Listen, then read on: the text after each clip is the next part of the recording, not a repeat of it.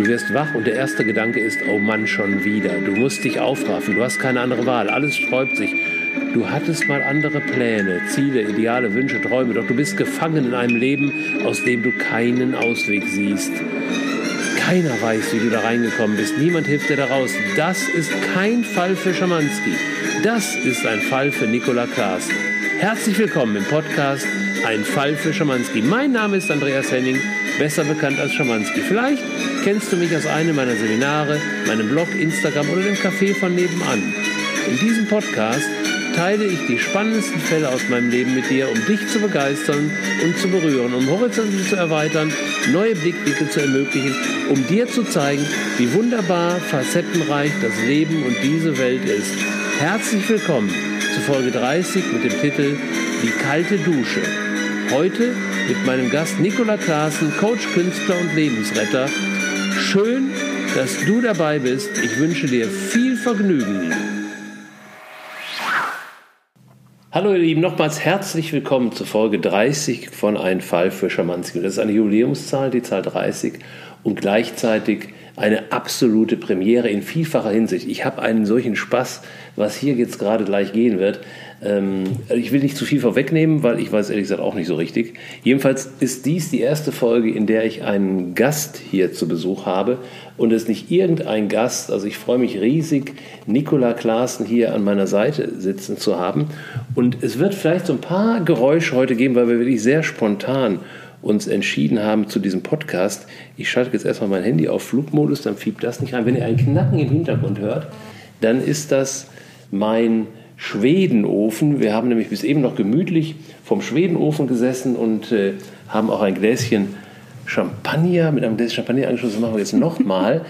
und ich werde euch gleich auch erklären, Prost. Prost. Ihr dürft euch auch gerne jetzt was, was dazu holen. Macht es euch gemütlich. Es wird gemütlich. Also, wo fange ich eigentlich an? Also, ähm, jetzt erstmal Cheers. Also ich freue mich natürlich riesig, dass Folge 30, dass ich schon bei Folge 30 bin. Und aber noch viel mehr freue ich mich, dass wir heute wahrscheinlich den Grundstein legen für die eine oder andere Aktivität, die Nicola und ich jetzt ähm, herausbringen werden ähm, auf diesem Kanal, im Podcast oder vielleicht auf anderen Medien. Da gibt es sehr, sehr viel, was wir so in unseren Köpfen haben, wir eben ausgetauscht haben, wo jetzt, glaube ich, die Zeit da ist, da mal zu starten. Doch heute geht es mal nicht, es geht also erstens sowieso nicht um einen Fall für Schamanski. Es geht schon auch um einen Teil darum, wie kam es eigentlich zum Schamanski, also wie, wie, sind die, wie waren die Vorgeschichten, da habe ich euch ja das eine oder andere auch schon erzählt. Aber heute soll es mal wirklich um meinen Gast gehen, um Nicola Klaassen, die eine ganz besondere Person ist und die einen ja, besonderen Lebensweg hatte innerhalb einer Kategorie, die heute sehr viel genutzt wird, nämlich heute ist ein großes Schlagwort, ich habe Burnout. Also manchmal meine ich, wer heute nicht mal mindestens einen kleinen Burnout hatte oder hat, der kann irgendwie nicht mehr mitreden. Das ist also eine große Schublade, die irgendwann in den letzten Jahren mal entstanden ist. Und ich will das auch jetzt nicht belächeln oder, oder abwerten.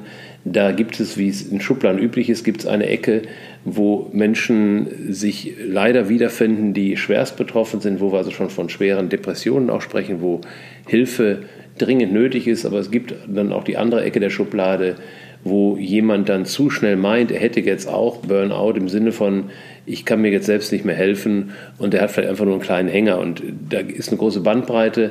Aber Nicola wird gleich selbst sagen, wo sie sich da in diese Schublade irgendwann vorgefunden hat. Und das Besondere, was ich glaube, und da sprechen wir gleich mal drüber, ist, dass Nicola einen Weg gefunden hat, sich sozusagen selbst daraus zu befreien. Da gibt es diesen schönen Satz ja, sich an den Haaren aus dem Sumpf herausgezogen zu haben. Und äh, ob ich das so richtig sehe und äh, wenn ja, wie sie das gemacht hat, das wird sie euch gleich selbst erzählen und ähm, wie wir uns kennengelernt haben und was es da so an spannenden Abenteuern gab, das erzählen wir vielleicht später mal, weil das hat dann doch sehr viel mit mir zu tun, weil ich glaube, zunächst mal ging es darum, dass äh, du meinen Weg gekreuzt bist, um mir ein gutes Stück zu helfen in der Phase, in der es ja hier auch im, im, in den ersten Folgen von Schamanski ging, Schamanskis härtester Fall, was ich also unternommen habe, um durch die Trauerarbeit zu gehen, nachdem meine jüngste Tochter Martha verstorben war und ich dann mich auf die Suche gemacht habe, sie auf der anderen Seite zu suchen. Das war mein Part. So haben wir uns kennengelernt und so durfte ich da deine Hilfe auch wirklich annehmen und die war ein ganz, ganz wichtiger Part auf diesem Weg. Aber parallel dazu ging natürlich dein Leben auch weiter und ich glaube, damals hatten wir da vielleicht auch ein bisschen wenig Anfangsblickwinkel drauf oder ich zumindest. Ähm, und äh, du warst natürlich da die ganze Zeit auch sehr bei dir und es war ein langer Weg. Und äh, ja, vielleicht äh, starten wir einfach mal da, wo du dich selbst vorgefunden oder befunden hast, als wir uns kennengelernt haben. Da warst du noch im, wie man heute so schön sagt, klassischen Hamsterrad. Oh ja. ja, erstmal äh, möchte ich natürlich äh, sagen, dass ich mich super freue, dass wir zusammengefunden haben und hier zusammen sitzen und diesen ähm, Podcast zusammen aufsprechen. Ich liebe es, ähm, in dieser Atmosphäre miteinander zu sprechen. Also vielen Dank für das Gespräch, was uns jetzt bevorsteht und für die Einladung. Und ich freue mich natürlich auch auf das, was wir gerade so ein wenig schon planen. Denn ähm, ja, Andreas und ich, wir kennen uns natürlich jetzt schon eine Weile und hatten immer mal wieder Pläne, weil viele Sachen ähm, gibt es da, die uns verbinden. Und wir sind doch immer mal wieder ins Stocken gekommen und hatten jetzt auch kürzlich eine etwas ähm, längere Pause, würde ich mal sagen, oder ich, ich weiß nicht, wie ich es beschreiben sollte, wo wir nicht viel Kontakt hatten und jetzt haben wir wieder zusammengefunden. Ich würde mal sagen, auf dem Next Level. beide, beide durch eine Phase sind wir gerade durchgegangen, so würde ich es mal bezeichnen, die uns hat maximal wachsen lassen. Und wahrscheinlich war das auch erforderlich, äh, uns auf diesem Level jetzt zu begegnen und jetzt, ähm, ja, vielleicht, ich sag mal so, ihr dürft gespannt sein, da wird sicher noch was folgen. Also ich, Darf ich da mal eben kurz reingehen? Ich muss da jetzt mal reingehen, weil es ist einfach so viel, was da jetzt ansteht. Ich muss euch das jetzt erzählen, weil ähm, du warst ja auch mal äh, sehr aktive Musikerin. Ja. Und bist ja sehr vertraut mit Mikrofonen und mit Kopfhörern und mit, mit dem technischen Equipment, was für mich ja völlig neu ist. Also als ich begonnen habe, mit der Podcast-Produktion, dann habe ich ein Mikrofon gekauft und war also ganz stolz. Ich habe Mikrofon, ich habe Kopfhörer. Und du hast mal eben, eben mal wieder meine Bude ein bisschen durcheinander gebracht, indem du die Idee hattest, nee, wir müssen doch jetzt, also wir sprechen jetzt zum ersten Mal zu zweit in dieses Mikrofon. Und da brauchten wir jetzt also Kopfhörer und ich sitze also jetzt zum ersten Mal auch, wir sitzen beide mit Kopfhörer hier und deswegen muss ich spunzen, wenn ich dich jetzt da sehe. Und merke aber, es, es war eine, eine saugute Idee. Es fühlt sich tatsächlich ganz anders an, so jetzt miteinander hier zu sitzen mit Kopfhörern und wir haben, wir haben die Technik eingestellt. Ich hoffe, wir kommen bei euch gut an auch, weil ich bleibe dabei, so habe ich es zu Anfang übernommen, dieser Podcast wird nicht geschnitten. Also wir, wir, wir nehmen so durch, aber es ist einfach schön, jetzt auch mal jemand an meiner Seite zu haben. Also A macht es natürlich viel mehr Spaß im Interview, auch jemand an meiner Seite zu haben, der auch mal auf der Ebene jetzt wieder was Neues hier reinbringt. Und das musste ich gerade mal loswerden. Also es ist wirklich klasse jetzt mit Kopfhörer so, und jetzt halte ich mich wieder zurück. Ja, ich liebe diesen Raum. Ich liebe diesen Raum, ähm, das Gespräch, ich sage mal unter dem Kopfhörer, unter dem Schutz der Kopfhörer. Das ist so ein geschlossener Raum.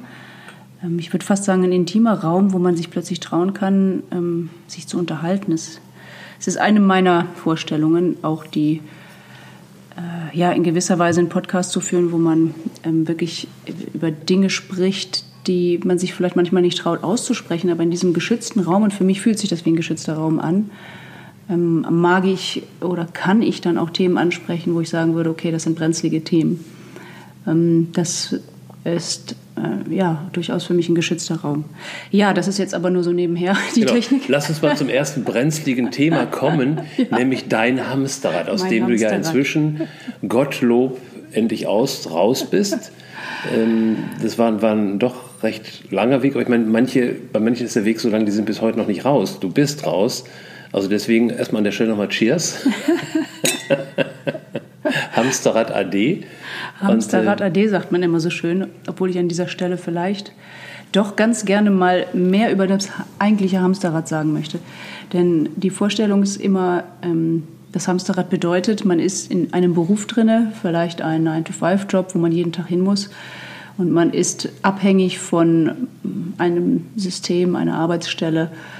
Mm, das war immer so meine Vorstellung von Hamsterrad. Nun, jetzt bin ich gerade durch einen Burnout gegangen, oder ich würde nicht gerade sagen, aber äh, und letztlich hat das Hamsterrad mich dahin geführt, aber ich möchte doch das Hamsterrad einmal neu definieren. Denn mhm. es geht bei dem Hamsterrad gar nicht um ähm, den Job und die Abhängigkeit und die, das 9 to 5, sondern es geht vielmehr darum, dass etwas in einem im Widerstand ist mit dem, was man macht. Äh, und es gibt sicher viele Menschen, die können sehr gut von 9 bis 5 arbeiten. Die brauchen so eine Struktur. Es gibt auch Menschen, die können viel besser völlig unstrukturiert arbeiten und am besten jeden Tag gar nicht genau wissen, was am nächsten Tag für eine Uhrzeit kommt. Das ist sehr von der Persönlichkeit abhängig, aber der eigentliche Burnout und das eigentliche Hamsterrad ist eigentlich viel mehr ständig den inneren Widerstand zu spüren, dass das, was ich gerade mache, nicht das ist, was ich machen möchte. Und man läuft in diesem Hamsterrad weiter auf der Suche nach dem, was es ist. Und man stellt plötzlich fest, man kommt da nicht an. Es ist ein, ein endloser Run, ein Run. Das heißt, wenn, wenn, verstehe ich es richtig so, es geht also gar nicht so sehr darum, welchen konkreten Job mache ich gerade. Ist der der verkehrte oder ist, ja. bin ich im falschen Unternehmen, sondern es geht im, um, ums Prinzip, ja. dass du also jeden Morgen an eine Stelle gehst, die wir dann ja. Job nennen, Beschäftigung nennen und du kriegst gar nicht mehr mit, dass du im Prinzip einen Widerstand dagegen hast. Was, was ja auch erklärt, warum dann oft Menschen das Unternehmen wechseln oder sogar den Beruf wechseln und sich dann letztendlich in einem ähnlichen oder gleichen Hamsterrad ja. wiederfinden. Ja, ganz mhm. genau. Mhm. Es ist ähm, das, was den Körper letztlich kaputt macht, ist der Widerstand. Und viele Menschen, die, ich sag mal, einen klassischen Burnout haben im Sinne von überlastet sein, ähm, haben auch oft Überlastung genau dadurch, dass sie auf diesem Run sind. Ähm, Arbeiten annehmen, versuchen mehr zu werden, mehr zu sein, vielleicht in dieser Arbeitsstelle, ähm, um aus diesem Gefühl rauszukommen, dass es nicht genügt, dass ein Widerstand da ist. Ähm, auch das Überarbeiten ist ein Wegrennen vor, vor etwas, was man vielleicht nicht sehen möchte. Und das, ähm, für mich geht es um das, bei dem klassischen Hamsterrad. Ich kann mich in einem Hamsterrad auch fühlen, wenn ich selbstständig bin und jeden Tag das Gleiche machen muss. Mhm. Ich kann mich immer im Hamsterrad fühlen. Ich kann mich auch im Hamsterrad fühlen, wenn ich, das, wenn ich selber da bin, wo ich denke, okay, jeden Morgen muss ich das Gleiche machen. Ich, bin ja, ich könnte ja auch sagen, ich bin im Hamsterrad, ich stehe jeden Morgen um acht auf, ich mache mir meinen Kaffee, dann gehe ich duschen. Ich habe eine Abfolge von Dingen, die sich wie in einem Hamsterrad immer wieder ähm, letztlich abläuft. Letztlich ist unser Leben in dem Sinne ein Hamsterrad, weil der Tag beginnt und der Tag endet. Und es ist die Frage, an welcher Stelle beginnt mein Widerstand gegen das, gegen die Routine oder gegen ähm, da, wo ich hin muss, das, was ich mache. Aber lass uns doch nochmal auf die, auf die, die Situation gehen, die die meisten betrifft, eben in einem Unternehmen tätig zu sein als Angestellter, weil das heißt ja immer so, auch, ich habe immer das Gefühl, das sind so, ist so, so ein Glücksgral, dann eben selbstständig zu sein, Freelancer zu sein. Also nach dem Motto, ich wechsle jetzt von der einen Szene zur anderen, dann ist die Welt völlig in Ordnung. Das heißt, wenn ich richtig verstanden habe, ist es immer so, wenn ich jetzt in einem normalen Job bin, in einem Unternehmen ähm, und unbewusst ähm, oder ich bekomme nicht mit, dass mich das nicht erfüllt, was ich da tue, so ein bisschen erfüllt, dann haben wir ja die, die, die Eigenschaft, dass wir sagen, okay, wenn ich vom Gleichen jetzt mehr mache, dann wird es mich auch zu mehr Glück führen. Das wäre also, so habe ich dich verstanden, auch die Erklärung, warum so viele Menschen dann in einem Job Überstunden machen, in der Hoffnung, dann mehr von dem bisschen zu bekommen, sodass das bisschen dann zu 100 Prozent wird. Was sie aber nicht mitbekommen ist, dass sie immer noch das Falsche machen. Das heißt also, sie machen vom Falschen mehr und es führt zum Gegenteil. Ja, das ist auch nicht ganz ähm, richtig in meiner Wahrnehmung, weil es ist, sie machen nicht das Falsche, sie machen es nur aus einer falschen Sichtweise, einer falschen Perspektive. Es ist die, mhm. die Perspektive auf diesen Job, die mich ausbrennt. Wenn ich morgens zur Arbeit fahre und ich habe dieses Gefühl, oh je, jetzt bin ich schon wieder im Berufsverkehr, jetzt muss ich da schon wieder hin, jetzt muss ich wieder den ganzen Tag da sitzen. Ich muss wieder den ganzen Tag mich mit etwas beschäftigen, wo ich mich eigentlich nicht mit beschäftigen möchte. Ich habe Kollegen um mich herum, die sind vielleicht ganz anders als, als ich. Die sind, man, man muss sich mit Menschen auseinandersetzen, die man vielleicht gar nicht irgendwie freiwillig um sich hätte. Ähm, dieser Widerstand, der brennt auf Dauer aus. Ähm, und es, es, es kann durchaus möglich sein, wenn man dann in einem Burnout, sag ich mal, oder in einem gefühlten Überdruss von diesem Job dann daraus steigt und man ist sich dessen nicht bewusst, woher eigentlich dieses Gefühl kommt und dieser Widerstand, dass man in der nächsten Tätigkeit, und das ist genau die Erfahrung, die ich gemacht habe, Tätigkeit für Tätigkeit der Widerstand wiederkommt. Hast du denn diesen Widerstand, also du bist ja, ähm, bist ja Biologin und auch, auch Vollblutbiologin. Also du hast ja Biologie studiert, ja. hast, warst in dem, in dem Bereich auch tätig und diesen Widerstand, von dem du sprichst, ähm, äh, hast du den denn als Widerstand wahrgenommen und auch identifizieren können? Ja, also es war dieses Gefühl, ich will was anderes machen. Das kann es nicht sein, was ich hier mache. Ich hatte immer die Vorstellung, irgendwie mein eigenes Ding machen. Genau definieren konnte ich es nicht, aber ich habe irgendwie das Gefühl gehabt, das hier ist es nicht. Ähm, ich fühlte mich eingesperrt, jeden Tag an die gleiche Stelle gehen zu müssen, meine Zeit da absitzen zu müssen. Dennoch gab es in dieser Arbeit, ich war ähm, am Institut und habe in der Forschung gearbeitet, pharmazeutische Wirkstoffherstellung. Ich würde mal sagen, es war jetzt kein schlechter Job. Ähm, es ging zwar mehr in Richtung Qualitätssicherung als Biologie, aber es war etwas in mir, was mir immer wieder sagte, das ist, das ist nicht das Richtige, was du hier machst. Und dieser Widerstand, der hat mich immer wieder rausgetrieben, der hat mich immer wieder in, in diese Unruhe gebracht. Ich, ich, ich muss was anderes machen, ich muss mein Buch schreiben, ich muss mein eigenes Ding machen, ich möchte ähm, ja, ich hatte viele Vorstellungen. Ich möchte malen, ich möchte schreiben. Äh, Hauptsache nicht das, was ich hier mache gerade. Und das hat mich am Ende äh, rausgehauen. Also letztlich eine Form von Depression ist das ja auch, wenn man so unzufrieden mit dem ist, was man macht. Man wird ja, entweder kann man innerlich abstumpfen und abschalten und sagen, okay, ich gehe da hin und mache meinen 9-to-5-Job. Hauptsache, ich habe äh, mein, mein Auskommen oder mein Einkommen, besser gesagt, und, und kann leben und fühle mich dann auch sicher. Oder ich kann mich damit quälen, dass ich denke, ich will irgendwas anderes machen. Ich habe noch nicht alles ausgeschöpft. Ähm, und mein Burnout letztlich, ich bin, bin mit, mit einer Art Burnout rausgegangen aus diesem Widerstand, aber dann ging eigentlich erst äh, die, die Reise los äh, in, in noch viel tieferen Burnout und eigentlich schon Depression, weil ich gemerkt habe, ich komme nirgendwo an. Also lass uns, ich würde gerne noch mal kurz den Moment greifen, den du so, so aus meiner Sicht sehr schön beschrieben hast. Also da, da, du bist in einem Job, ähm, du brauchst ja auch Lebensenergie, um den Job zu, zu, zu bewältigen, also um da jetzt acht, neun Stunden zu sein. Du steckst also Lebensenergie in den Job. Gleichzeitig ist aber auch das Gefühl, ich möchte was anderes machen. Dann kommt dieser Widerstand, von dem du sprichst, aber du machst ja das andere nicht. Es ist ja nicht so, dass du das eine machst als auch das andere. Also ich verbrauche meine Lebensenergie Tag für Tag für etwas, was mich nicht erfüllt, also da kommt zu wenig zurück. Gleichzeitig ist der Wunsch, etwas anderes zu machen.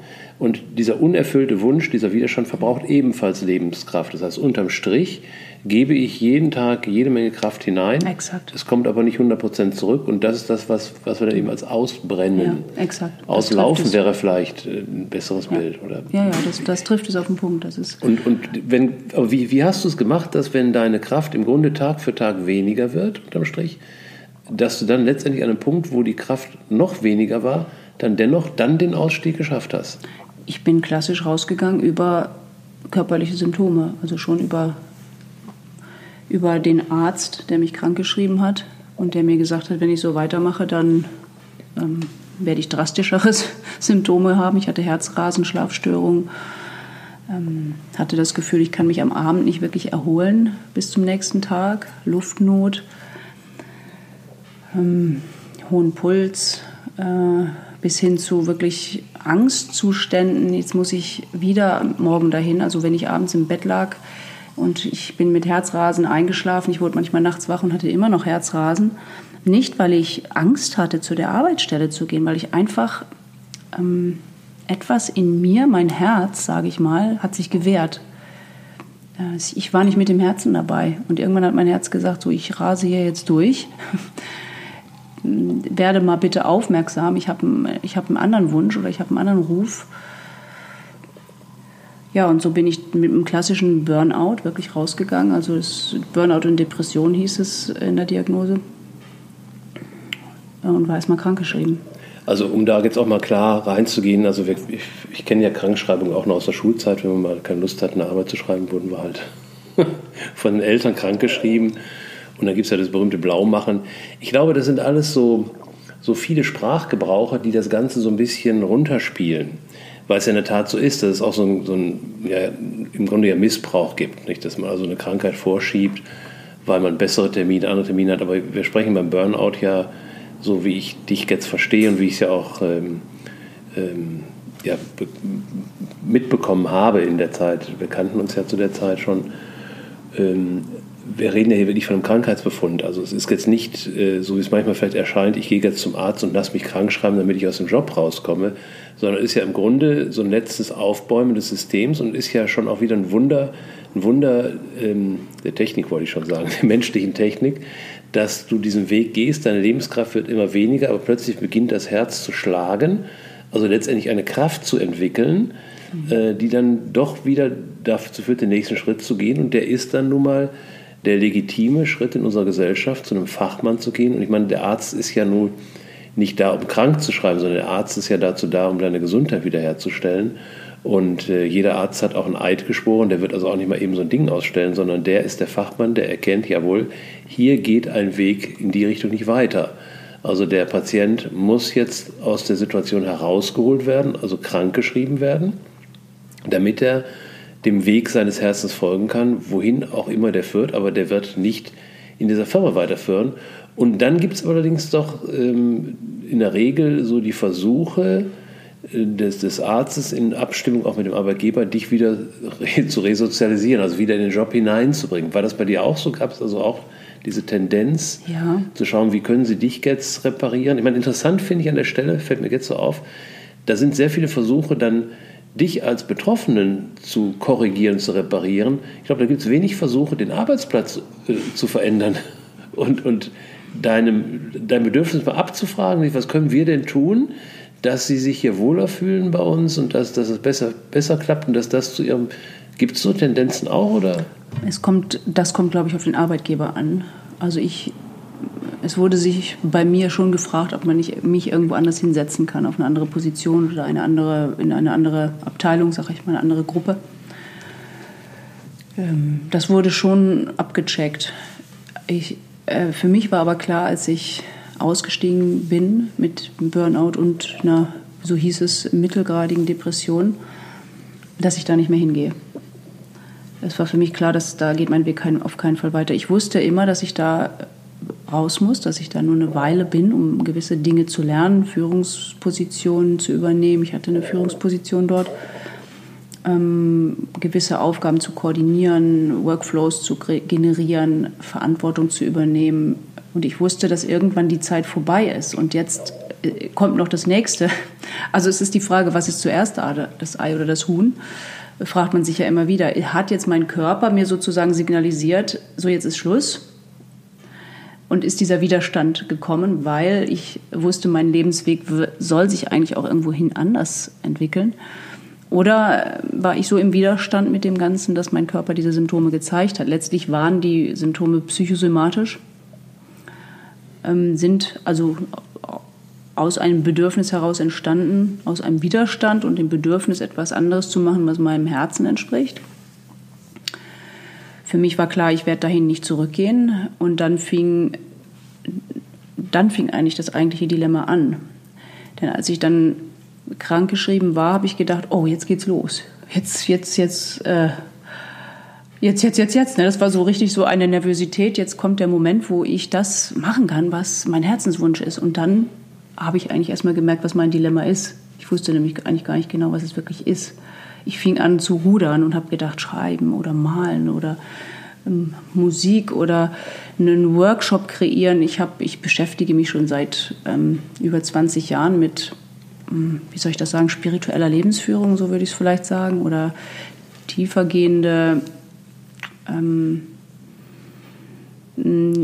tiefergehendes Verständnis für dem, was in einem vorgeht, in mir vorgeht, äh, ein tiefergehendes Verständnis für das, was ich wirklich bin äh, und so ein Verständnis dafür, dass ich glaube, dass ich aus irgendeinem Grund hier bin, dass ich nicht zufällig hier bin, dass es irgendetwas gibt, was ich, was ich tun möchte oder tun muss. Das war immer so ein brennendes Gefühl in mir.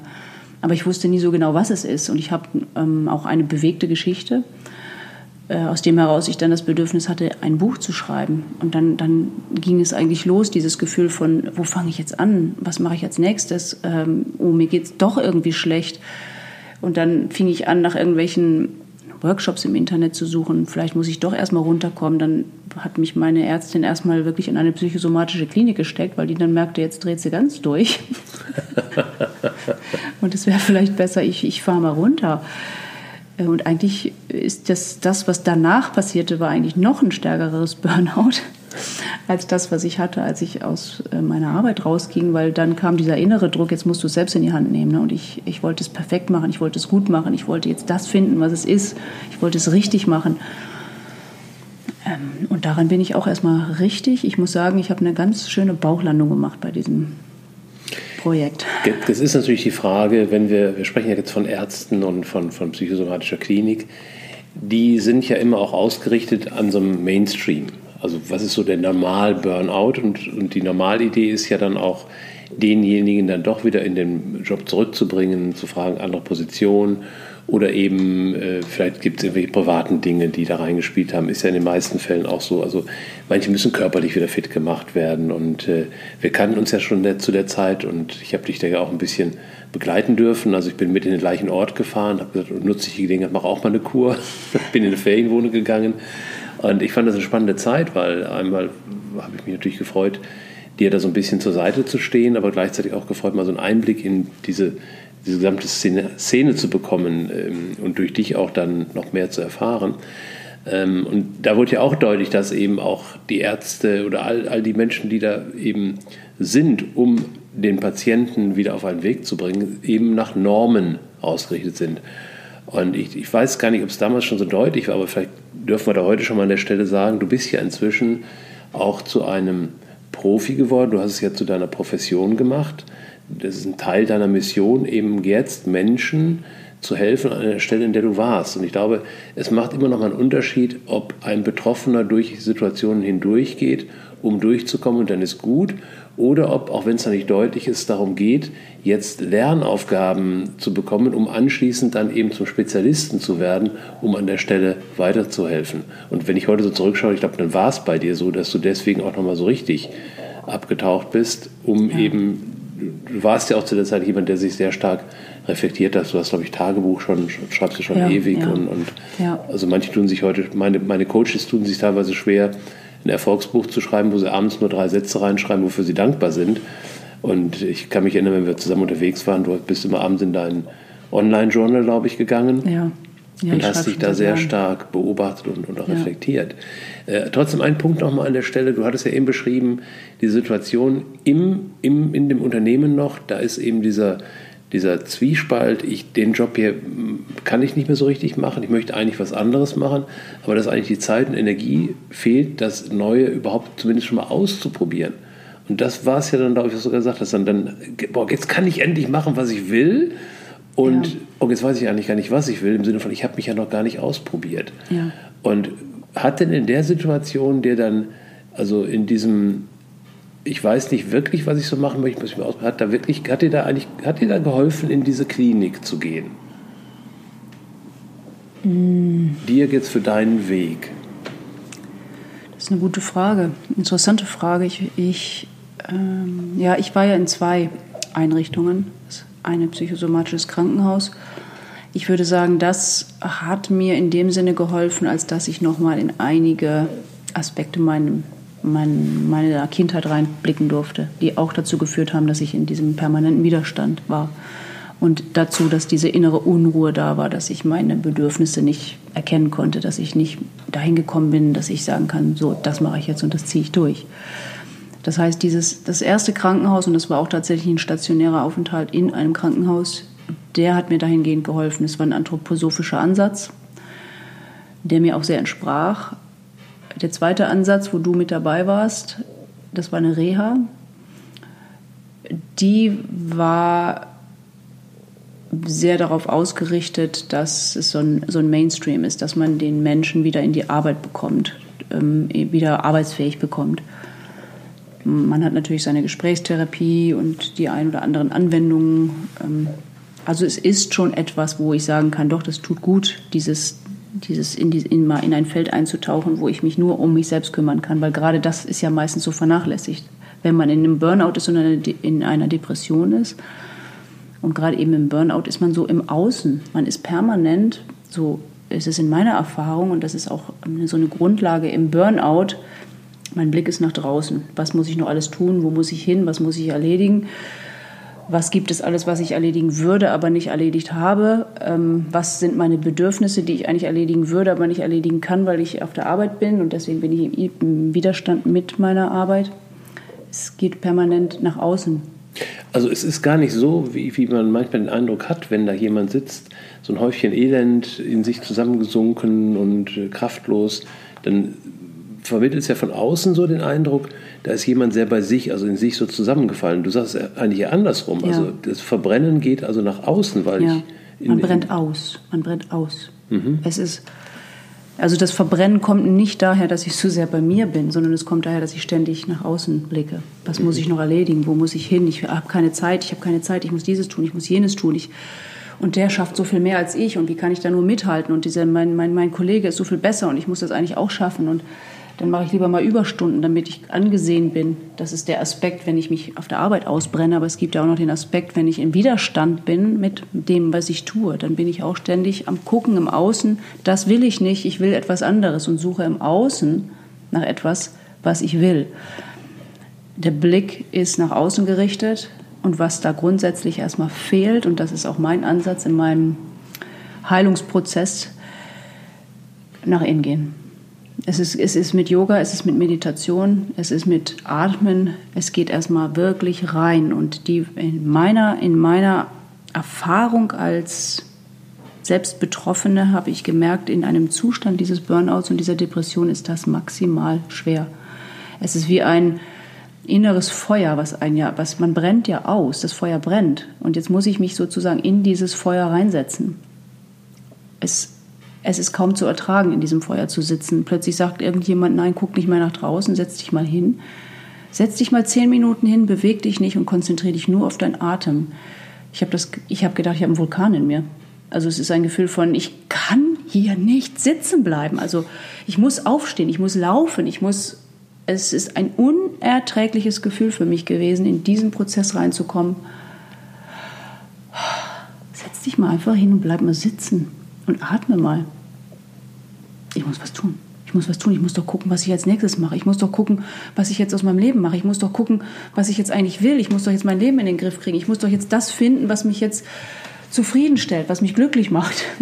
gucken im Außen, gucken im Außen. Und da ist mein Ansatz, dieses nach innen kommen und dieses Ankommen innen drinne. Und das ist dann so eine Wohltat, wenn man das mal überwunden hat. Aber das ist tatsächlich für mich ganz persönlich ähm, wie sagt man im Englischen, eine Dark Night of the Soul oder das Tal des Todes. Ich muss tatsächlich erstmal diesen, diesen Tod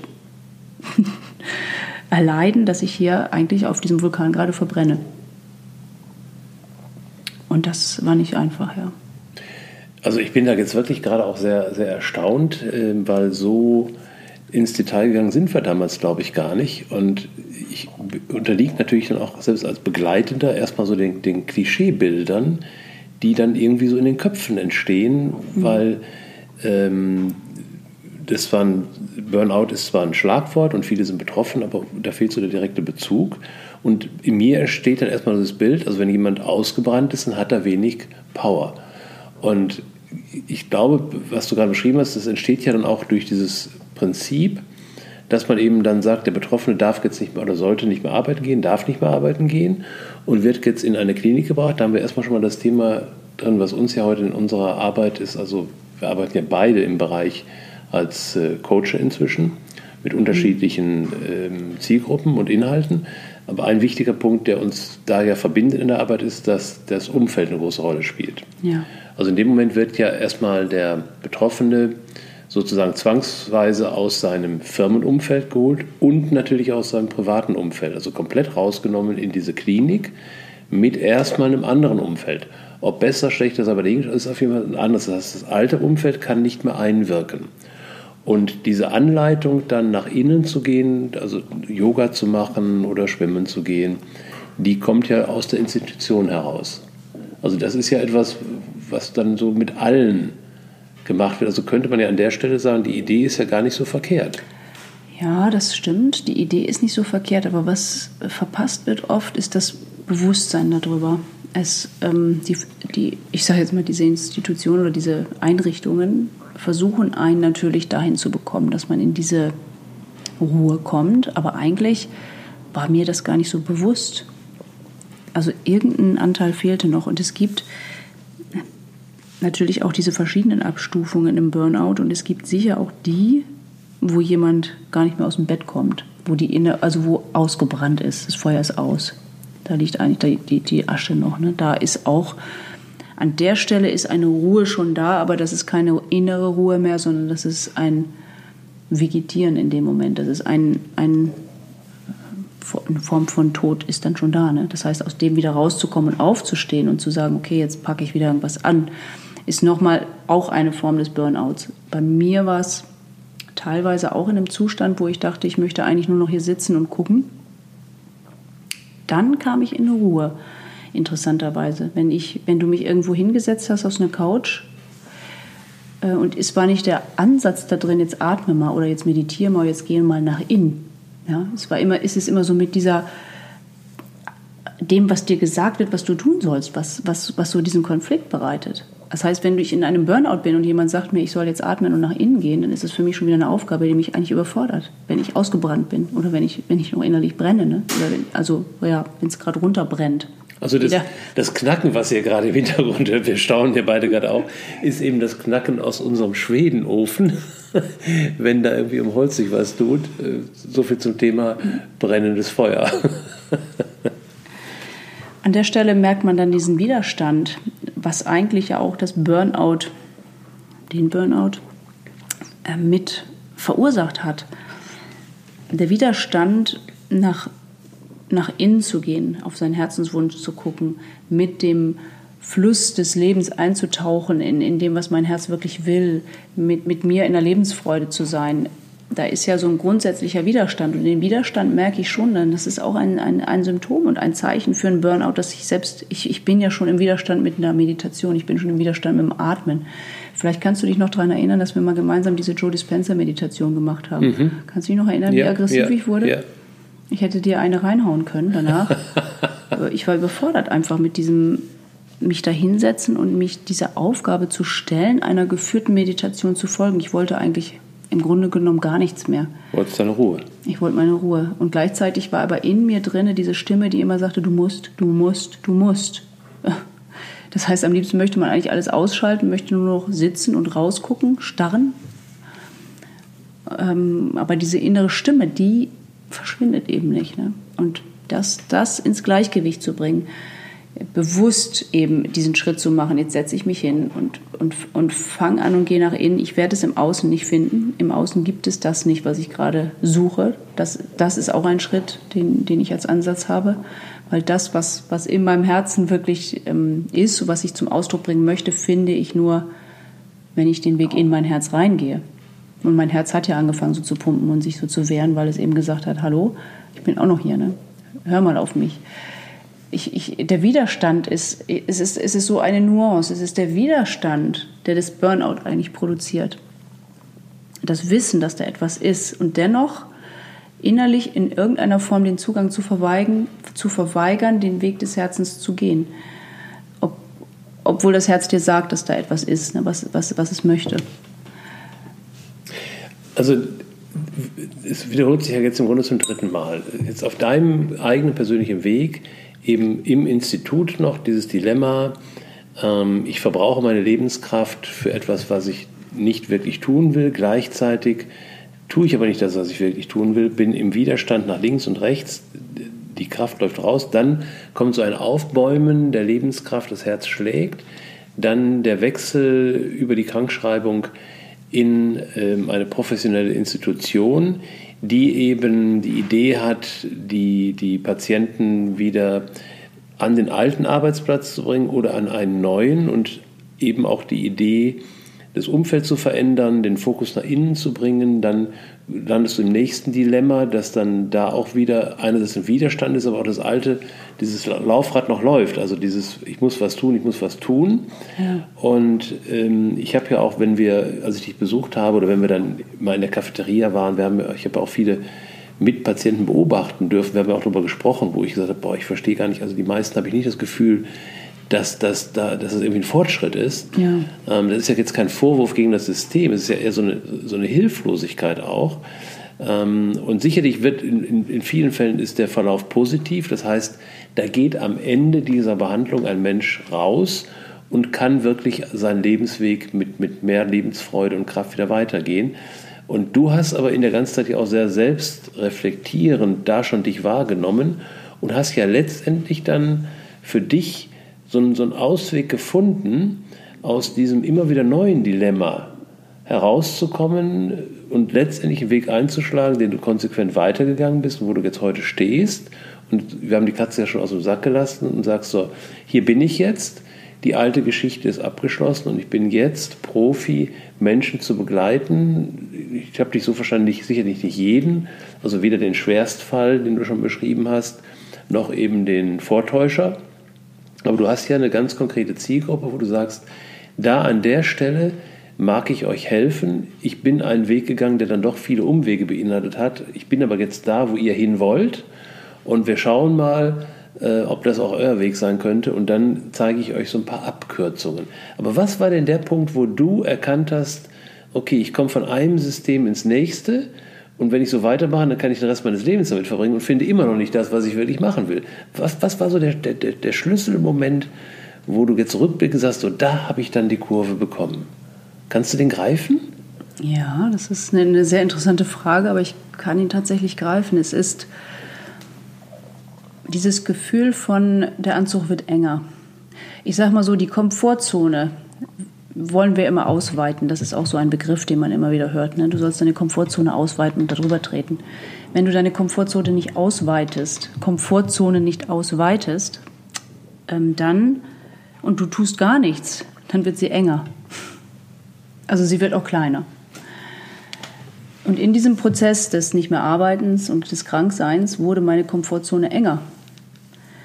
Und eine, äh, am Ende eine Neurose, sage ich mal, dass du dich nicht mehr aus dem Haus traust, kommt daher, dass du ja auch mehr, immer mehr entzogen kriegst. Du gehst jetzt nicht mehr auf die Arbeit, du gehst nicht mehr raus und plötzlich merkst du, hups, das Ganze entwickelt sich wie eine zweite Haut. Du bist plötzlich ganz, ganz eng in dir drinne und magst immer weniger.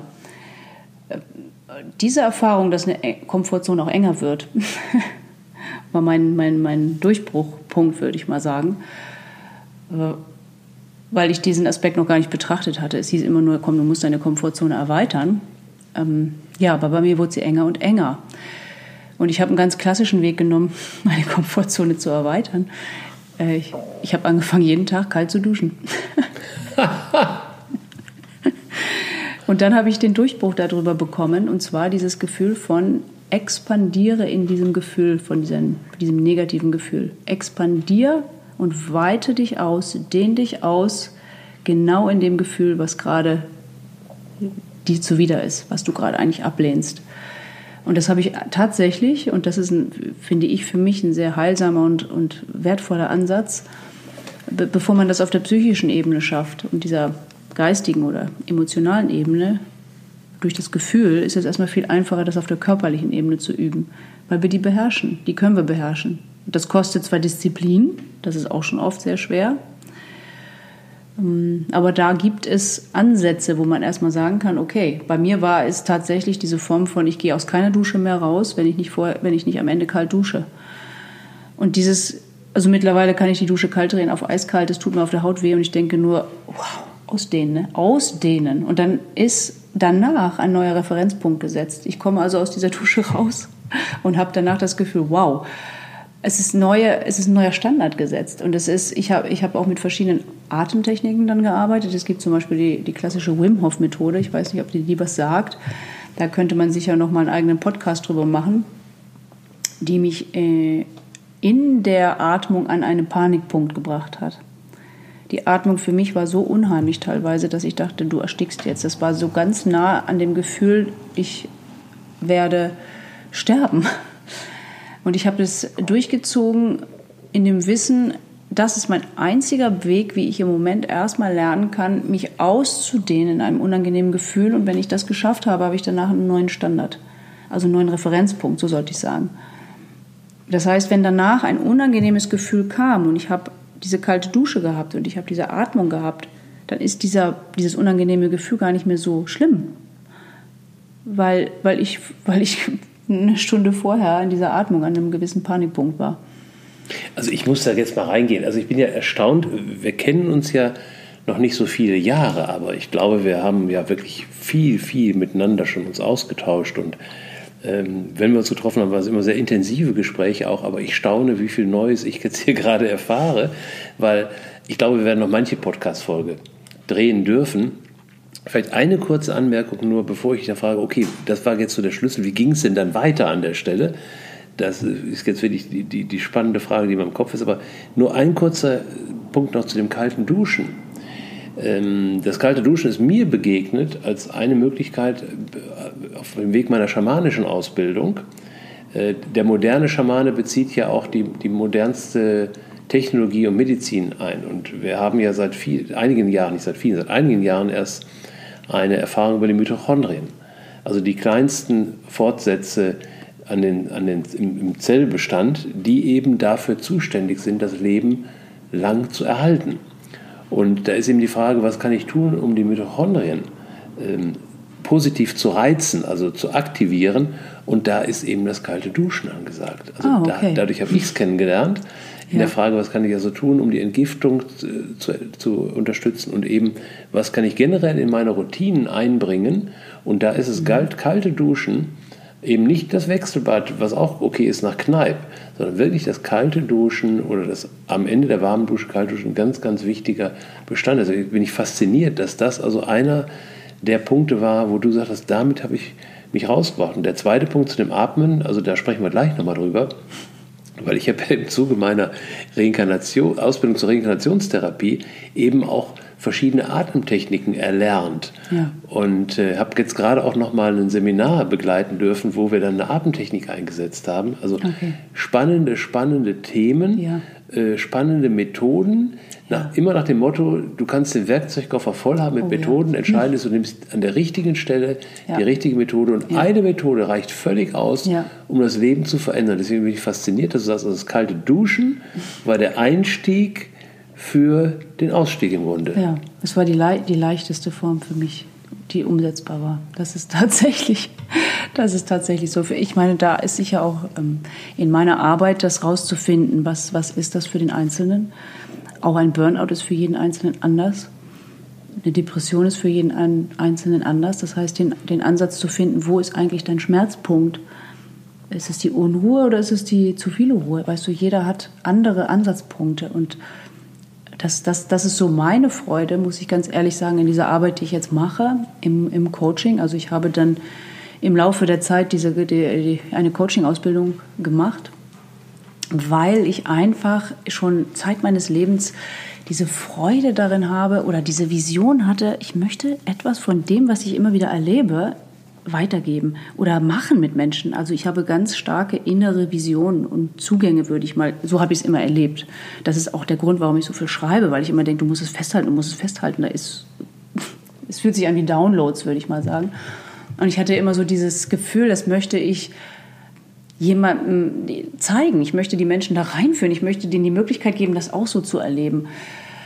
Ich musste tatsächlich durch dieses Burnout gehen, durch diese Krankheit gehen, der Depression, um an den Punkt zu kommen, dass ich sage, okay, jetzt habe ich es begriffen. Was ich, ich musste nochmal richtig tief abstürzen und eine verdammt harte Bauchlandung machen, damit ich auch wirklich bereit bin, diesen Schritt jetzt zu gehen, zu helfen oder zu begreifen, um was es eigentlich geht.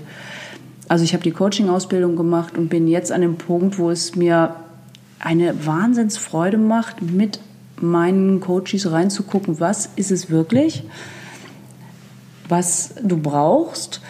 Und da muss ich sagen, kommt eine gewisse Visionskraft, ein Kanal, der da einfach mit reinspielt und dann wird gemeinsam geguckt, was brauchst du? Brauchst du die kalte Dusche, brauchst du die Atmung oder brauchst du vielleicht eher die Infrarotlampe ne? oder die, die Tageslichtlampe als erstmal einfachsten Einstieg und das ist individuell so unterschiedlich. Man kann die Sachen tatsächlich in meinem Verständnis nicht pauschalisieren. Also das heißt, deine Arbeit besteht eben nicht so sehr darin, dir erklären und erzählen zu lassen, wie die aktuelle Situation ist und wie jemand dazu gekommen ist. Also ja. ich, wir, wir waren ja heute zusammen äh, einen Tag auf einer, einer Veranstaltung, ähm, wo es auch nochmal deutlich wurde, dass eben die, ähm, ich denke mal, jede, jede Begleitform hat natürlich ihre Berechtigung. Und das meine ich jetzt absolut nicht wertend, wenn ich sage, die klassische Psychotherapie ähm, nach Freud, du legst dich auf die Couch und erzählst dein Leben. Und das meine ich jetzt ab, nicht abwertend und ironisch, weil das war auch mein Einstieg. Ähm, äh, und mein Ausstieg hat ja über 30 Jahre gedauert. Also mein Einstieg, als ich die ersten psychosomatischen Themen hatte, Herzrhythmusstörungen, Schweißausbrüche etc., war eben eine Therapie zu beginnen, bis dann Gott sei Dank nach 14 Tagen mein Therapeut sagte, ich werde nicht therapierbar. Oh, okay. ja, das ist auch interessant. Aber das war eben das, wo du auf der Couch liegst und erzählst deine ja. Geschichte und wo wir heute wissen, es gibt tatsächlich sich selbst erhaltende Systeme, wo Menschen zehn Jahre auf der Couch liegen ja. und jedes Mal heute erzählen, was gestern passiert ist und der Therapeut muss ja mitkommen. Aber ich, das hat sicherlich seine Berechtigung, aber das ist ja nicht das, wo wir unterwegs sind. Das heißt, du lässt dir also äh, wahrscheinlich recht kurz nur erzählen, wie ist die Ist-Situation, wie ist die Vorgeschichte und suchst dann und vielleicht kannst du uns das noch mal, mir nochmal sagen, du suchst dann direkt schon nach, der Ausstiegs, nach dem Ausstiegsloch im Grunde. Also was ist es, was dein Coachie jetzt tun kann, anwenden kann, um da schon an der Stelle die Wende zu bekommen? Oder, oder, es geht schon in gewisser Weise noch auch dahin, die Anker zu lichten, sage ich mal. Ähm, das heißt, einen Einblick zu gewähren und zu bekommen, wo, warum ist das überhaupt entstanden? Warum, warum ist das Problem eigentlich da? Warum ist dieses unangenehme Gefühl da? Warum geht es dir schlecht? Warum sucht überhaupt jemand einen Coach? Ich meine, da ist ja, liegt ja erstmal irgendwas vor. Und das, was da vorliegt, ist, hat irgendwo einen Anker. Und da habe ich eine wahnsinnig spannende Methode. Ich liebe diese Methode einfach, weil ich immer selber wieder im Coaching-Prozess ist es für mich wie ein Film, den Coach wieder hinzuführen an diesem Punkt, wo wir diesen Anker lichten. Das ist, das ist der eine Teil meiner Arbeit. Ähm, und der, und ich sage mal, der, den Anker zu lichten, das ist schon mal ein Durchbruch. Da kann man sicher mal einen, einen Sekt drauf aufmachen und den, den, den Korkenpappen, wo wir jetzt gerade auch schon mal angestoßen hatten, und sagen, oh, ich habe es verstanden, ich weiß, wo es herkommt. Aber der, der, die viel härtere Arbeit beginnt eigentlich erst dann, nämlich diese Gewohnheit. Also alles, was wir lösen und wo wir drauf blicken, wo wir, wo wir äh, ich sag mal, Bewusstsein drauf haben, ist geheilt. Und wenn es dann einem noch nicht geheilt erscheint, und das kennen wir alle, wir denken, meine Güte, ich habe es doch eigentlich schon begriffen, ist noch die Gewohnheit. Die Gewohnheit zu überwinden ist eigentlich der viel härtere Part, weil du kannst schon so viel begreifen und dennoch greift die Gewohnheit immer wieder rein und auch darüber kannst du noch in einem Burnout landen. Das heißt, zu gucken, warum fällt es ihm, diesem Menschen so schwer, aus dieser Gewohnheit rauszukommen. Und das ist, ist, ist für mich ein sehr feinfühliges Konstrukt zu erfassen, weil das, das, das erlebe ich ja bei mir. Ich bin also unglaublich clever oder mein System, sage ich mal, ist unglaublich clever, diese ganzen Auswege zu finden und mich mir weiß zu machen, warum ich in einem gewissen Denkmuster bleiben muss, in einem gewissen Schmerzkörper immer wieder aktivieren muss, warum gewisse ich mir gewisse Zustände immer wieder erhalten musste, die eine gewisse Hormonausschüttung in meinem Körper verursacht haben, damit ein Gefühl des Schmerzes. Und da ist mein Körper ja in gewisser Weise süchtig nach. Und das diese Gewohnheit zu durchbrechen, das finde ich, den fand ich persönlich in meinem Prozess den härtesten Schritt. Und ich denke, wenn du da keinen Menschen an der Seite hast, der dich damit unterstützt und guckt, was hilft dir am besten und das zu durchbrechen. Das heißt also, die, die Idee ist dann dabei, was du ja selbst bei dir geschafft hast, dass du jetzt eben, wenn du als Coach jemanden unterstützt, ähm, erstmal nur im Grunde prüfst, ist derjenige in solchen Wiederholungsmustern drin und sagst, okay, ist er? Mhm. Und damit besteht Notwendigkeit, ihn da rauszuholen und dass dann du eben ein Händchen hast, den Punkt zu finden, wo du ihn rausholen kannst. Wahrscheinlich wird derjenige sich dagegen wehren, weil sonst hätte er es ja schon längst gemacht.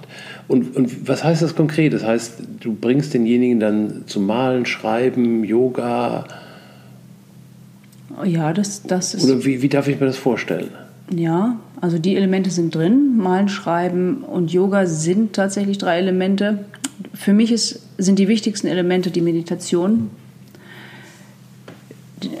das Innehalten, das, das Verbinden. Und das darf niemals fehlen, weil so, so, so wenig wir da Lust drauf haben, oft uns diese Zeit zu nehmen, mal eben in diese Verbindung zu gehen und in eine Form von Gebet zu suchen. ich bin sicher kein Mensch, der religiös ist, aber ich, ich, ich finde es faszinierend und ich muss sagen, eines meiner faszinierendsten Erfahrungen letzten, äh, des letzten Monats war, ich war auf einer Schulung und da war eine Muslime und die steht einfach mittendrin auf in dieser Schulung und sagt, also ich bin jetzt mal gerade nicht mehr ansprechbar, weil ich bete jetzt. Und wenn irgendjemand nach mir fragt, dann sagt ihn bitte, wenn ich fertig gebetet habe, melde ich mich. Und die ist einfach da hinten in so, eine, so einen hinteren Bereich gegangen des Raumes und hat ihren Gebetsteppich hingesagt und hat öffentlich so dazu gestanden. Und es hat mich wahnsinnig fasziniert, weil ich so dachte, das ist genau das, was ich eigentlich auch machen möchte. Ich möchte eigentlich sagen, liebe Leute, ich meditiere jetzt mal gerade. Ich nehme mir jetzt diese Zeit. Ich setze mich jetzt hier hin und egal, wo ich gerade bin, und es macht mir sogar am meisten Freude, mitten in diesem ganzen verdammten Stress, sage ich mal, mir jetzt einfach mal Teppiche auszurollen. Also ich, ich muss da nochmal reingehen, weil ich hab ja, wir haben ja eigentlich kein Konzept für heute, oder? Wir haben Nein. gesagt, wir nehmen mal den Podcast auf. Und äh, ihr Lieben, ihr, ihr, hört uns jetzt schon seit 54 Minuten zu. Ähm, jetzt setze ich mal noch das kleine Stückchen da rein. Du hast eben die Meditation erwähnt, die ich hereingebracht habe mit Joe Dispenza. Mhm. Und ich liebe Joe Dispenza. Ich kenne seine Bücher seit vielen, vielen, vielen Jahren. Ich habe viel zu spät erst entdeckt, dass er eben auch Meditationen aufgesprochen hat und habe inzwischen auch einen, einen äh, Kurs mit ihm mitmachen dürfen äh, im letzten Jahr in Brighton. Und äh, da gibt es, also ich, ich nutze auch seine Meditation wirklich regelmäßig weil ich brauche einfach in meinen Meditationen eine Stimme, die mich führt. Ähm, da wäre es jetzt erstmal egal, wer es ist, äh, aber er schafft es auf, auf die Art und Weise, wo ich eine gute Resonanz zu habe und das dient mir sehr. Und ich erinnere mich gerade an eine Geschichte, die er erzählt. Er ist ja seit 40 Jahren unterwegs in diesem Gebiet, das zu erforschen und, und auch, er lebt es ja auch selbst. Ja.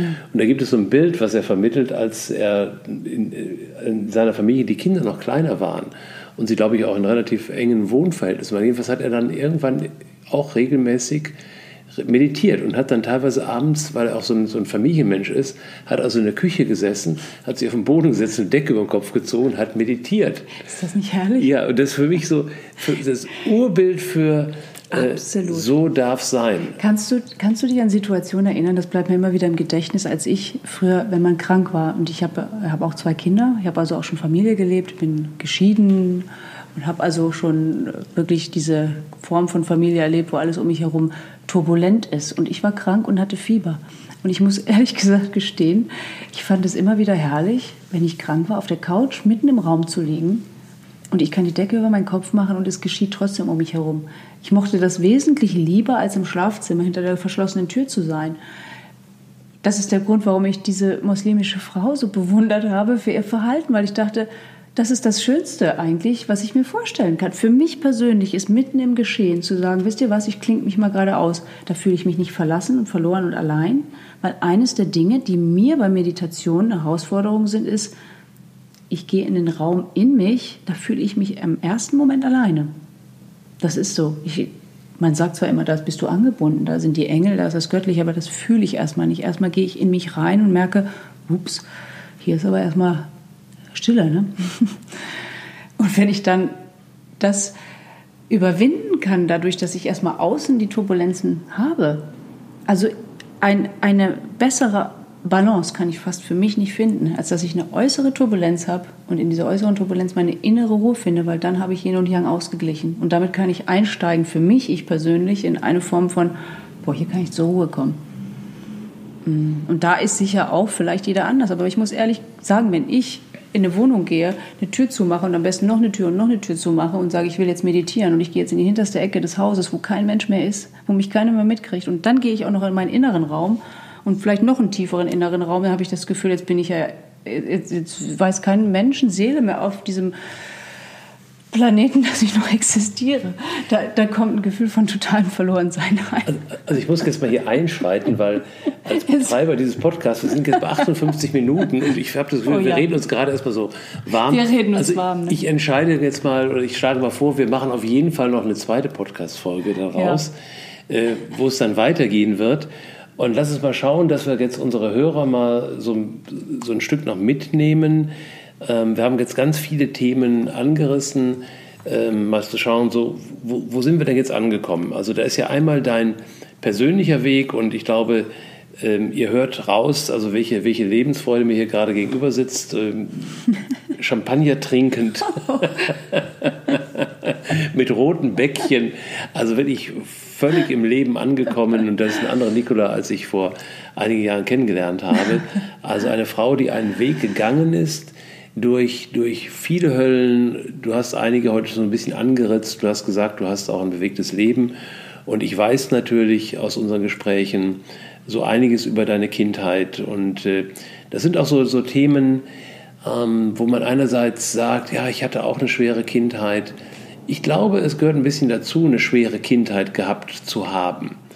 Ähm, weil da gibt es ja auch dieses Paris Hilton-Syndrom, nenne ich das immer. Also, ich mhm. glaube, das Schlimmste, was dir passieren kann, ist, du wirst geboren in ein, eine Familie, alle sind reich, glücklich und zufrieden, so scheint es zumindest. Alles ist in, alle Ressourcen sind da und scheiße, wie finde ich jetzt meinen Weg da weiter? Und da ja. gibt es auch viele Beispiele von diesen reichen Kindern, die dann fürchterlich straucheln. Ja. Und ähm, da ist vielleicht ein bisschen einfacher, in, rückwärts natürlich, ja. in Verhältnissen zu leben, die schwierig rückwärts erscheinen, aber aus denen du dich rausgeholt hast. Du hast dich aus dem Burnout definitiv rausgeholt, also der Beweis sitzt hier gerade strahlend vor mir. Du hast eine spezielle Art und Weise gefunden, weil du sagst, ich habe irgendwann diesen Punkt gefunden, das kalte Duschen war es bei dir, um eben den Übergang hinzubekommen von ich weiß, was ich nicht mehr will, aber ich weiß eigentlich gar nicht, was ich will und mein ja. Herz schlägt, aber gleichzeitig habe ich keine Kraft und, also, ja. und jetzt finde ich etwas und dann ging dein Weg weiter und der ging eben nicht in die Richtung, ich gehe wieder in den alten Job zurück, in einen neuen, sondern ich, ich steige sozusagen aufs nächste Level ja. und helfe jetzt Menschen, den Weg nach mir zu gehen. Und dann hast du daraus eine Methode entwickelt, wo du sagst, du unterscheidest dich von anderen Begleitern, Therapeuten, Instituten, äh, Psychotherapeuten, Physiotherapeuten und, ja, und da gibt es ja unglaublich viele und jeder hat seine Berechtigung. Aber du hast eine Spezialität, wo du sagst, du bist, du hast eben gesagt, du bist verbunden. Damit meinst du eben dich mit höheren ähm, Sphären zu verbinden. Da, mhm. Manche sprechen vom Channeln, andere sprechen von Meditation, ja. ähm, andere sagen, ich verbinde mich mit meinem höheren Selbst. Ähm, wer den Podcast verfolgt, äh, weiß, dass ich eben eine Möglichkeit gefunden habe, mit meiner aufgestiegenen, verstorbenen Tochter zu kommunizieren. Was auch immer, jedenfalls mit einem Bereich zu verbinden, der eben nicht im irdischen gebunden ist, in diesem rotierenden Verstand. Das ist ein Talent, eine Gabe, die du schon von, von Kindheit an gelebt hast. Ja. Und die Musik haben wir eben schon erwähnt. Auch wer so musiziert, wie du musiziert hast, der channelt hier auch in dem Moment ja. und gibt der Musik durch. Und du hast eben diese Fähigkeit von dir, der hast du wieder Raum gegeben und schaffst jetzt eben aus diesem Raum heraus für den einzelnen Coachee also einen Menschen, den du begleiten darfst, den Punkt zu finden, das mag vielleicht bei dem einen die Dusche sein, ja. beim nächsten ist es, weiß ich nicht, mit dem Hammer auf den dicken Zeh hauen, was auch immer. Und da beginnt ja im Grunde erst deine Arbeit. Diese, diese, diese Sensitivität zu haben, ne, denjenigen dahin zu führen, könnte das ja. der Punkt sein. Ja. Dann beginnt die Arbeit. Und da ist meine Idee, da, da würde ich gerne nochmal ein Gespräch mit dir dran setzen, dass die, unsere Zuhörer schauen können, okay, wie sieht denn jetzt diese Arbeit aus? Ja. Weil ich glaube, es geht uns ja beiden darum, also es geht uns ja nicht darum, hier Geschichten aus unserem Leben zu erzählen, sondern was uns verbindet, ist die, die Mission, eben Menschen äh, zu unterstützen, ihren mhm. Weg zu gehen. Mhm. Und der Weg geht immer bergauf, der geht immer vorwärts und der geht immer dahin und ähm, da haben wir uns jetzt nicht abgestimmt, aber ich glaube, also ich sage es auch für mich, für mich geht der Weg dahin, die Menschen zu unterstützen, die sich auch duplizieren, also die dann das Gleiche machen, was du gemacht hast, die sich aus der, ich, ich sage es mal ganz, ganz krass, aus der Scheiße rausholen, an den Haaren herausziehen, ihren, es schaffen rauszugehen und gleichzeitig sagen, und das, was ich hier mache, patentiere ich, da mache ich ein Franchise-System draus. Damit helfe ich dann auch anderen, mir zu folgen. Also äh, ich glaube, wer sich selbst rausholt, der ist nicht Egoist an der Stelle, obwohl wir gestern Abend noch darüber gesprochen haben, so ein Stück Egoismus ist schon ganz gut, mhm. aber da bleibt es nicht bei, sondern ich blühe dann auf und ich sehe, deine, deine Wangen blühen gerade noch ein Stück mehr.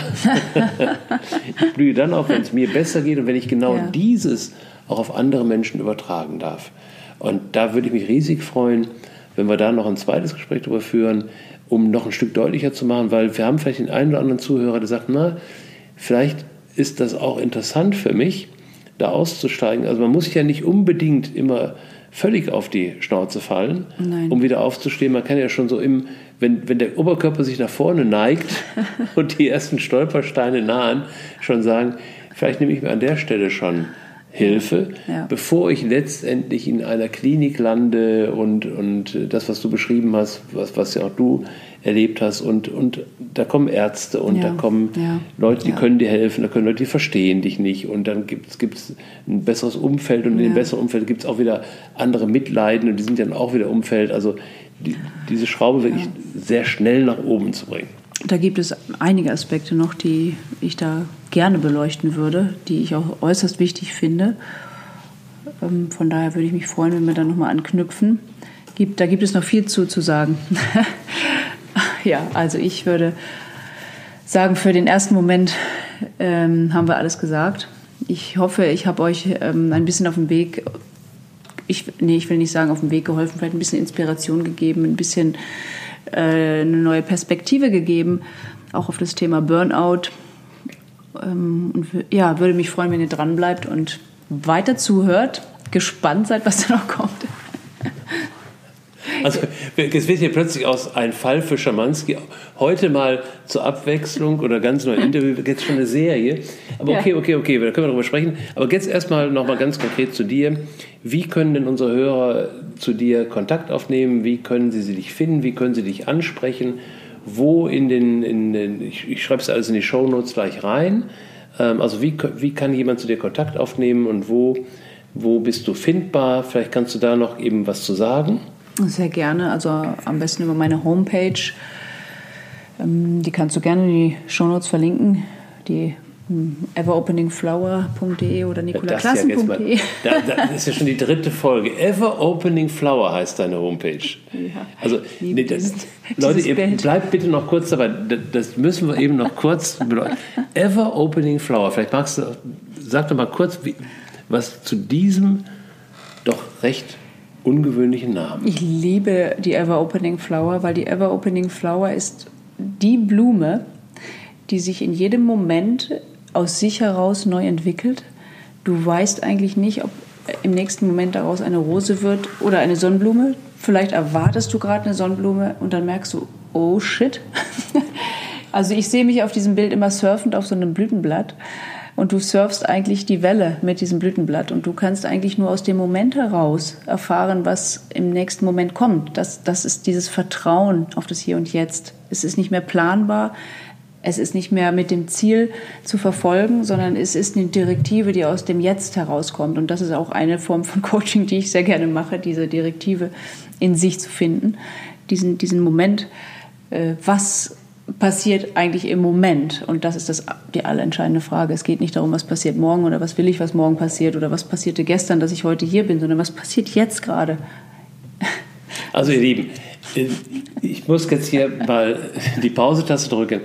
Ähm, vielleicht könnt, könnt, ihr nachvollziehen, warum ich so begeistert von, von dieser Frau bin, Nicola Klaassen, die mir hier gegenüber sitzt, die mich rausgeholt hat, die neben meiner Tochter Martha die zwar diese Ebene verlassen hat, die mich aber auf der anderen Ebene, oder die ich auf der anderen Ebene finden durfte, die auch inzwischen ein ähm, täglicher Begleiter ist.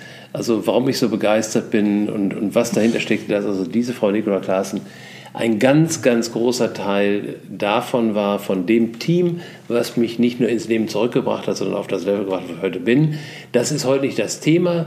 Wenn ihr euch angesprochen fühlt, äh, ich schreibe es in die Shownotes, ähm, Nicola ist tätig als Coach. Sie unterstützt sehr aktiv, sehr intensiv. Wir haben gerade heute noch gemeinsam mit einer Dame gesprochen, die extrem, extrem hängt und bei der unglaubliche Dinge im Außen passieren, wo der normale Verstand sagt, wie kann das sein?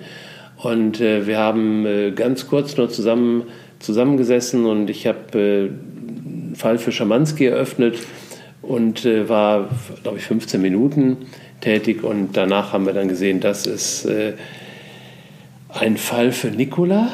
Und du wirst dich ihr annehmen und sie in den nächsten Wochen und Monaten begleiten, ähm, weil das ist eine, eine Frau, die eine unglaubliche Fähigkeit hat, die gebraucht wird in dieser Welt. Und wenn dann Dinge einwirken, die eben aus alten Zeiten stammen, teilweise aus, aus Vorinkarnationen. Ich meine, ihr Lieben, ihr hört ja schon länger hier zu, ihr wisst, wo Schamanski unterwegs ist, ähm, dann ist das eine, eine so wertvolle Kombination, einmal diesen Ballast mal runterzuholen, aber jetzt wirklich mit ihr weiterzugehen. Da werdet ihr beiden, bin ich sicher, sehr, sehr gut zusammenarbeiten. Und immer im Sinne, wir brauchen Menschen in dieser Welt, die ihren Weg gehen und die auch den Weg gehen, aus, dem, aus der eigenen Geschichte heraus sich eine Coaching-Ausbildung ähm, zu holen. Ich glaube, Handwerkszeug ist ganz, ganz wichtig und dann wirklich andere Menschen zu unterstützen. Und das ist der Weg, den du gegangen bist. Raus aus dem, aus dem, aus dem eigenen Hamsterrad, nicht dem Hamsterrad der Firma, sondern dem eigenen Hamsterrad, raus und daraus eine, eine Möglichkeit zu entwickeln, eine etwas andere Möglichkeit als die vielen, vielen, die es schon gibt und damit eben ansprechbar zu sein für ähnliche Fälle, wo du eben helfen kannst, auf dem schnellen Weg herauszukommen, denn wir dürfen uns, ihr Lieben, in einem nichts vormachen. Das Leben beginnt mit der Geburt in einer Sekunde und endet mit dem Übergang ebenfalls in einer Sekunde. Dazwischen die Zeit, die ist, die, einige sagen ja, die ist vorbestimmt und da gibt es Karma und da gibt es Pläne und egal was, die Zeit dazwischen ist dehnbar, aber sie ist endlich. Also unser Leben hat definitiv ein Ende. Und je früher wir anfangen, in eine höhere Bewusstheit zu gehen und je früher wir anfangen, in einen Flow zu kommen und mehr und mehr ein Gefühl von, von Freude, von Glück und von Zufriedenheit zu haben, je eher wir davon mit anfangen, umso länger wird die Zeitspanne bis zu unserem Herausgehen aus der Physis. Wir kennen den Punkt nicht und weil wir ihn nicht kennen, ist doch die Verpflichtung für uns selbst, für unser eigenes Leben so enorm groß, alles zu tun, dass ich morgen bereits besser lebe als heute. Und was gibt es Schöneres, als Menschen zu haben, die sagen, ich helfe dir gerne dabei. Und eine von diesen Menschen, die dir da unglaublich behelfen können, wenn du glaubst, das ist die richtige, ist Nicola Klaassen. Und wenn du auch jemand bist, wo sie sagt, naja, das ist schon einer, das ist so ein Warmduscher, dem könnte ich mal zeigen. Wenn wie du ein Warmduscher bist, wie dann kalt duschen, ja, dich auf den Weg bringt. Also, dann nutzt die Gelegenheit, ich beschreibe es in die Shownotes und äh, wir werden mit Sicherheit mindestens noch eine Folge machen. Also danke, danke, danke, dass ihr dabei wart. Dass ihr, wir haben jetzt eine Stunde, elf Minuten. Wir sind verzeiht so ein bisschen Zahlenfreaks auch. Uns, Aber das ja. Wir sind ein wenig wahrscheinlich abgedriftet ja, zwischendurch. Es, war einfach eine Freude. Es, hier wird nichts geschnitten. Also es ist eine heilige Zahl. 1,11 ist die Zahl ja, der Aufgestiegenen. Es war eine Freude mit dir. Und wir machen weiter. Und danke, danke, dass ihr dabei wart. Und, da war gerade äh, eine Stunde, elf Minuten, 44 Sag ich Sekunden. doch die ganze Zeit. 44 Sekunden. Ich bin... Ja, so, so, und jetzt sollten... 44 Sekunden. Wir hören jetzt auf. Also, also. folgt uns weiter. Wir, wir, wir, bringen noch eine zweite. Ob wir die heute noch hinkriegen, wissen wir nicht. Aber ihr werdet von uns hören. Und danke, danke, danke, dass ihr dabei wart. Und vielen, vielen Dank. Wir klatschen ab und äh, sagen. Bis bald. Danke, danke, danke, dass ihr dabei wart. Bis bald.